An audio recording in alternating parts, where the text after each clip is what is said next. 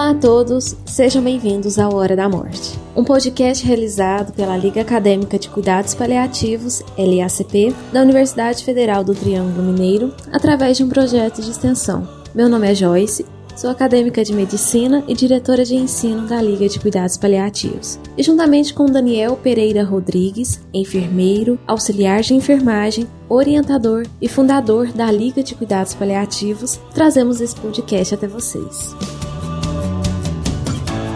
Hora da Morte.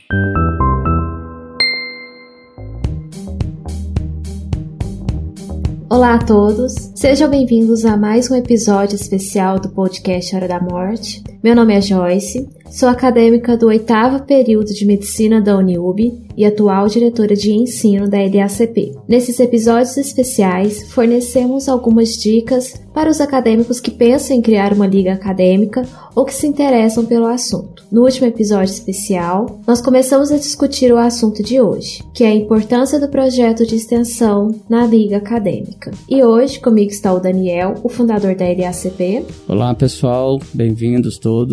E o nosso convidado de hoje é o Maurício, Olá, eu me chamo Maurício, sou estudante do curso de Ciências Fundamentais para a Saúde da Universidade de São Paulo. Eu estou no último ano do curso, no quarto ano. Atualmente eu sou coordenador acadêmico da Liga Multidisciplinar de Cuidados Paliativos da Faculdade de Medicina da USP.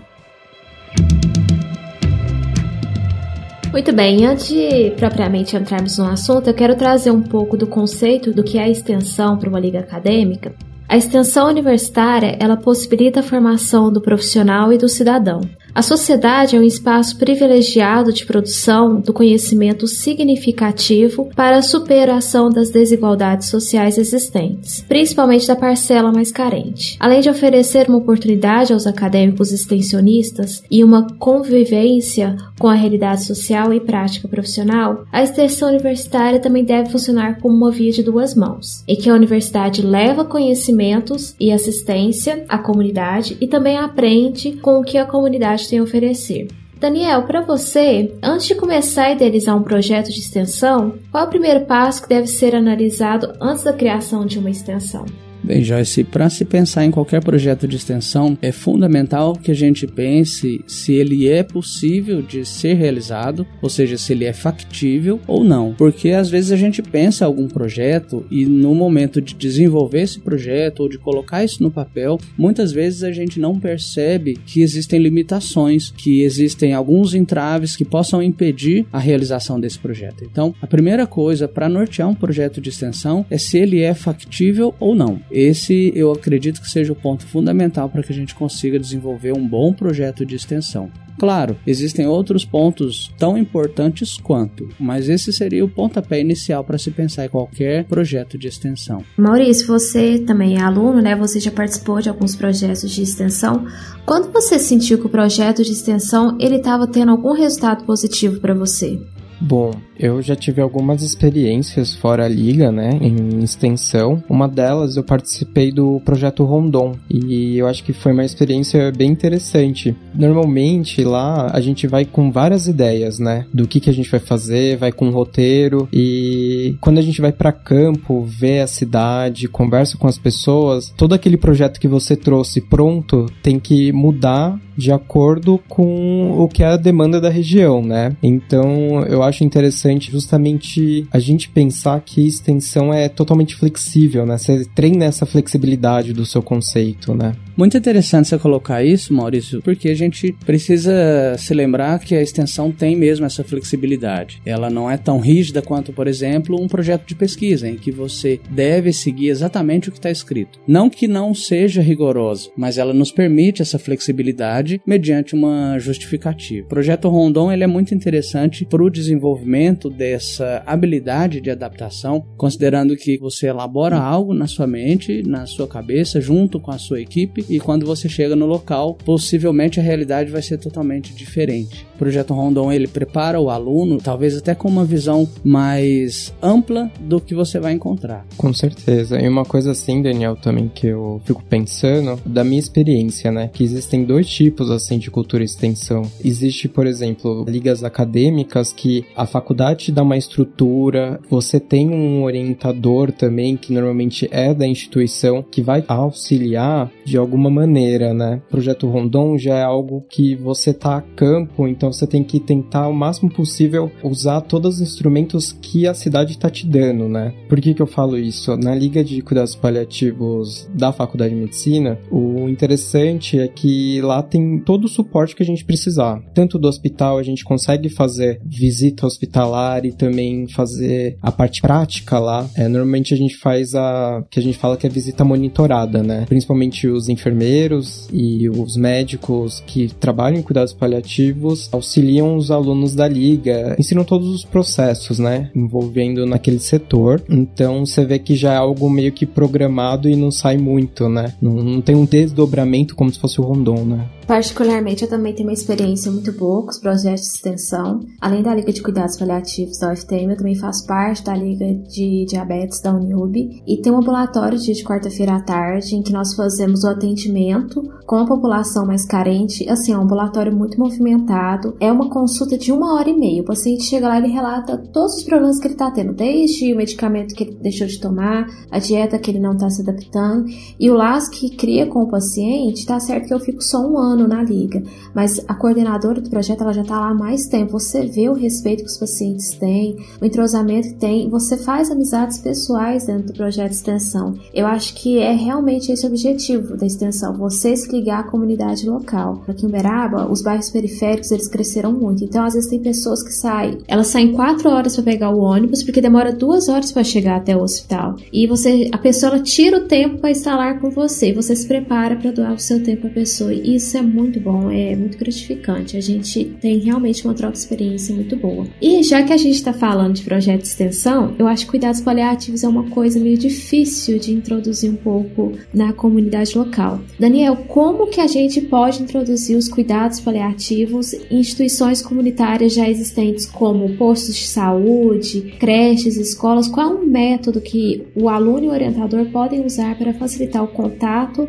da comunidade com esse conceito tão amplo amplo e complexo. Joyce, devido ao fato de cuidados paliativos tratar de um assunto tão delicado, que é a fragilidade da vida, né, e até mesmo o tema morte, luto, que é um tema que incomoda muito as pessoas, a gente precisa ter muita sutileza e uma sensibilidade muito grande, especialmente com a população que a gente vai abordar, para que a gente consiga fazer algo realmente efetivo e produtivo relacionado aos temas que a gente trabalha em cuidados paliativos. Nós já tivemos essa experiência na LACP. Nos seus primeiros anos, a gente participou de um evento um pouco maior, desenvolvido pelo HC, o Hospital de Clínicas da UFTM, que foi o HC no bairro. E num desses eventos, nós tínhamos uma barraca disponível para nós e a gente precisava interagir com a comunidade que estavam ali para falar exatamente sobre um assunto talvez contrário ao que nós abordamos, que é promoção à saúde. E em cuidados paliativos a gente sempre fala sobre o indivíduo doente, sobre a proximidade da morte, finitude, etc. E a forma que nós encontramos de sensibilizar a população que estava ali presente foi levá-los a fazer reflexões relacionadas à finitude. Então foi quando nós criamos, a partir de uma ideia, nós criamos uma árvore que hoje é, é bastante conhecida, inclusive por outros projetos e outras ligas de cuidados paliativos, que é aquela árvore sem folhas, somente os galhos e apenas uma frase escrita em cima. Antes de morrer eu quero três pontinhos. E aí a pessoa vai lá e preenche num papelzinho, num post-it, num adesivo, o que é que ela quer fazer antes de morrer e cola. E à medida que as pessoas vão fazendo isso, essa árvore ela vai se enchendo de folhas. Essa foi uma alternativa que a gente achou que foi bastante leve, que atraiu algumas pessoas e fez essas pessoas refletirem. E desde então a gente utiliza essa árvore inclusive nos nossos eventos, quando a gente está se apresentando em alguma situação pública,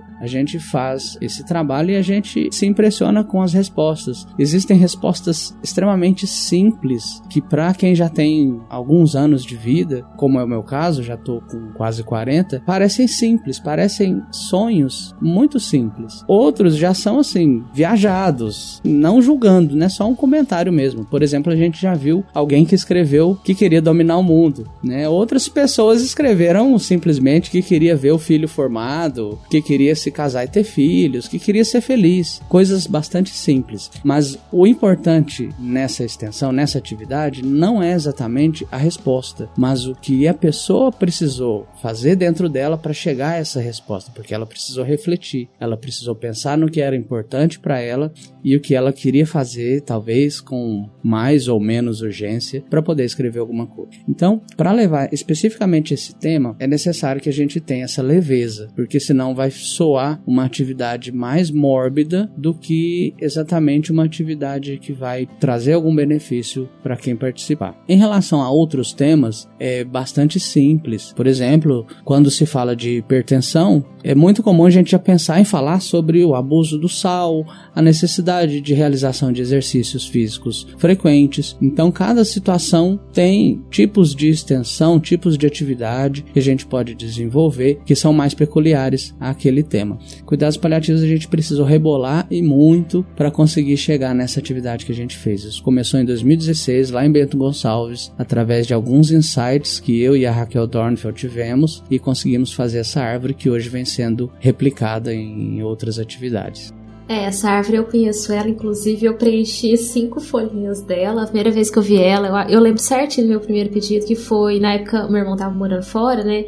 Era uma época que eu ainda tava adaptando, sem ele aqui em casa, e eu escrevi que eu queria que ele formasse bem e ele conseguisse um emprego que fosse feliz. Então, assim, no início do ano, meu desejo se realizou, mas isso não quer dizer que eu possa morrer em paz ainda, que tem muita coisa ainda para eu fazer mas eu vejo que cuidados paliativos, quando você aborda ele de uma maneira leve, de uma maneira com amor mesmo, eu não sei, eu vejo cuidados paliativos de uma maneira diferente do que as outras pessoas veem. Eu venho mais, tipo assim, como ensino de vida do que, ah, vamos falar sobre morte, vamos falar como é bom ter uma boa morte. Eu não vejo muito isso que as pessoas falam. Maurício, cuidados paliativos e projetos de extensão, você teria alguma dica, de repente, para quem se interessa por isso? Ou se tem alguma experiência pessoal que você gostaria de compartilhar com a gente? Tipo a do Daniel que citou o caso da árvore só com os galhos, sem as folhas na, na liga do LCP, né, da Liga de Multidisciplinar de Cuidados Paliativos, a gente teve dois projetos que a gente trabalhava bastante com os pacientes e cuidados paliativos. A gente nunca teve um trabalho com a comunidade, porque, bom, vou falar pessoalmente assim, eu ainda não tive nenhuma ideia e também a diretoria, e a gente conversa, tenta achar um ponto, mas até agora a gente não teve nenhuma ideia. Eu amei a sua ideia, Daniel. Foi muito bom mesmo. Eu acho que trabalhar com esse projeto da árvore, eu acho que é sensacional. Eu nunca pensei nisso. E... Fique à vontade para utilizar. ah, obrigado. Os dois projetos que a gente já trabalhou na LCP foi Projeto Guardiões, que os alunos em 2012 eles tinham que preencher e entrevistar os pacientes. E na época quem era o supervisor da liga era o Luiz Saporetti. Então, com o trabalho dele também de espiritualidade, os alunos faziam faziam essa prática, vamos dizer assim. E recentemente, em 2018, a gente começou um projeto chamado Livro de Receita. Também foi com os pacientes e a gente colhia as receitas que eles tinham maior memórias. E a gente contava essa receita, entrevistava, na verdade, o paciente e depois a gente escrevia a receita dele e contava qual que é o sentimento que ele tem com relação a essa receita. Essa ideia foi de duas alunas de nutrição que estavam na liga liga, que são a Annelise e a Mitch. Eram as duas que estavam trabalhando com esse projeto. Como é que é? é tinha um, era, era a receita, vocês faziam isso para estimular a memória dos pacientes? Isso, isso mesmo. Ah, tá, entendi. A gente escrevia na receita para estimular essa memória e também é, é, elas gostavam bastante de ver esse, esse qual era o sentimento associado com a alimentação do paciente. Ia ser até um projeto de pesquisa delas, né? Mas acabou não acontecendo. É bastante interessante relacionar os sentimentos com a alimentação, né? Em outro episódio, a gente comentou sobre o significado da alimentação, foi no episódio que foi ao ar semana passada com o Paulo Canassa, e a gente falou um pouquinho sobre essa significação da alimentação para as pessoas. Muito interessante vocês abordarem a alimentação dessa maneira. E, e também o interessante, assim, a, a experiência que eu tive entrevistando é que, como tá no, no ambiente hospitalar, e às vezes tem o acompanhante, né? E você vê que até o acompanhante participa da entrevista. Então acabam, quem está com o paciente acaba tendo essa memória juntos e dando risada. Você vê que tem um uh, choro também, acontece bastante. Foi uma experiência assim sensacional. Eu gostei muito de participar. É até porque são lembranças e quando a gente se lembra de alguma coisa, por mais pontual que seja, a gente não se lembra só daquela coisa. A gente se lembra também das emoções experienciadas naquela situação. E isso é muito interessante fazer o paciente resgatar isso. O episódio de hoje ele era realmente uma parte mais de troca de experiências. Eu acho que a parte técnica ficou muito no episódio passado. Você quer evidenciar mais alguma coisa, Daniel? Bem, Joss, como eu sempre falo, né, eu acho que nenhuma ideia deve ficar só na cabeça. Ela deve ser colocada para fora para que ela possa tomar forma, tamanho, proporção. Então, nenhuma ideia, por menor que pareça, deve ficar guardada. É bom compartilhar e junto com outras pessoas a gente consegue transformar transformar isso em uma ação que pode ser realizada. E daí, com certeza, surgem extensões fantásticas que, no fim das contas, vai beneficiar a população, a comunidade, seja a comunidade local, comunidade interna, mas é importante que a gente tente levar isso para essas pessoas. Afinal, esse é o objetivo de toda extensão. E a Liga, por si só, já é uma extensão e deve ter também essa premissa nas suas atividades. Eu só quero destacar uma coisa importante para quem nos escuta. Antes de você começar um projeto longo, que vai tomar muito do seu tempo, é importante você sentar e ver a sua disponibilidade de tempo. Você conversar com o seu coordenador, porque a partir do momento que você vai até a comunidade, é uma coisa mais séria. Você não está ali apenas como aluno, você também está levando seu nome pessoal. E eu já entrei, tipo, em umas três jogadas em que consumiu muito do meu tempo útil. O projeto não foi para frente porque os alunos não tinham meios ou a orientadora abandonou o projeto na metade. E eu fiquei muito frustrada porque eu vi que aquilo poderia ter tomado uma outra forma, eu criei muitas expectativas e não consegui atingir aquilo que eu gostaria. Ah, eu agora, indo por ano período, eu só penso, tipo assim, será que isso realmente vai ser necessário? Será que qual é o benefício que isso vai trazer? Eu sempre começo a pensar a longo prazo, porque eu comecei muitas coisas na empolgação, no calor do momento da ideia, e depois não acabou dando certo. Não que eu, não que eu me arrependa de ter feito o que eu fiz, isso foi aprendizado, mas dicas são sempre boas, então eu deixo essa dica. Dependendo do projeto de extensão, ele vai levar um ano ano, um ano e meio. E projeto de extensão que está iniciando agora, você tem que ter a consciência que você vai ter que se dedicar um pouco a mais para fazer ele dar certo, fora do seu período escolar, fora do seu período de faculdade. Você vai ter que correr atrás, às vezes procurar aquela instituição que está interessada. Agora, aquele projeto de extensão que já está implementado dentro da instituição, já tem um orientador por trás, já é uma coisa mais fácil. Então, eu acho que você tem que procurar aquilo que se encaixa dentro do seu limite de tempo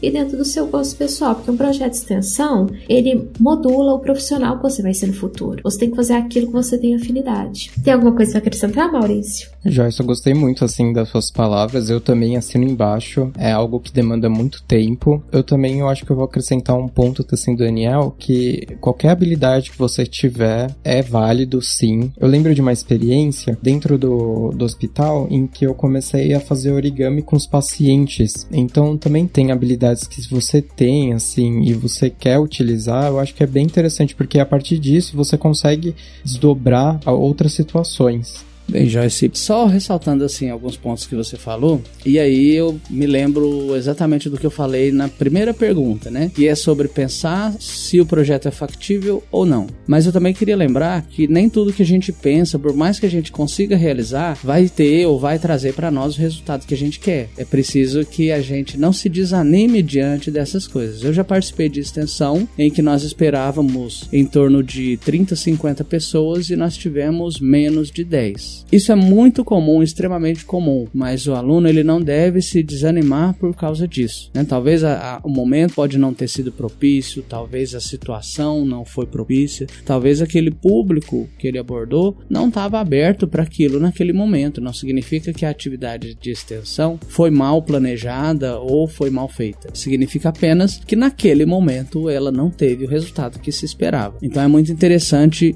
que nós, ao pensarmos uma extensão e ao colocar essa extensão em prática, que a gente tenha em mente que ela pode não trazer o resultado que a gente quer.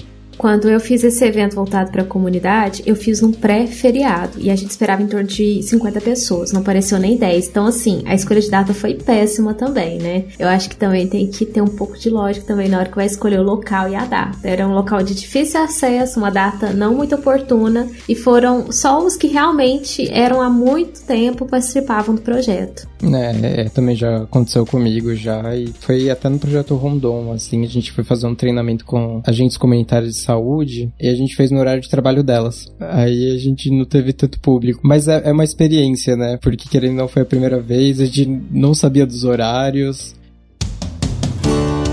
Então é isso, eu quero agradecer muito a presença do Daniel, que sempre está aqui com a gente. Obrigado, Joyce. E obrigado ao pessoal que está nos ouvindo também. Quero agradecer muito ao Marício, que foi muito bom de ter aqui. Eu adorei a sua participação. Obrigado, Joyce. Obrigado, Daniel, também, pela sua participação. Pelo convite também, eu, eu gostei. Foi minha primeira experiência com podcast. E também agradecer a todo mundo que está ouvindo. Nós que agradecemos, Maurício, pelo, pelo seu aceite, pela sua participação. Também gostei muito de te ouvir. Obrigado.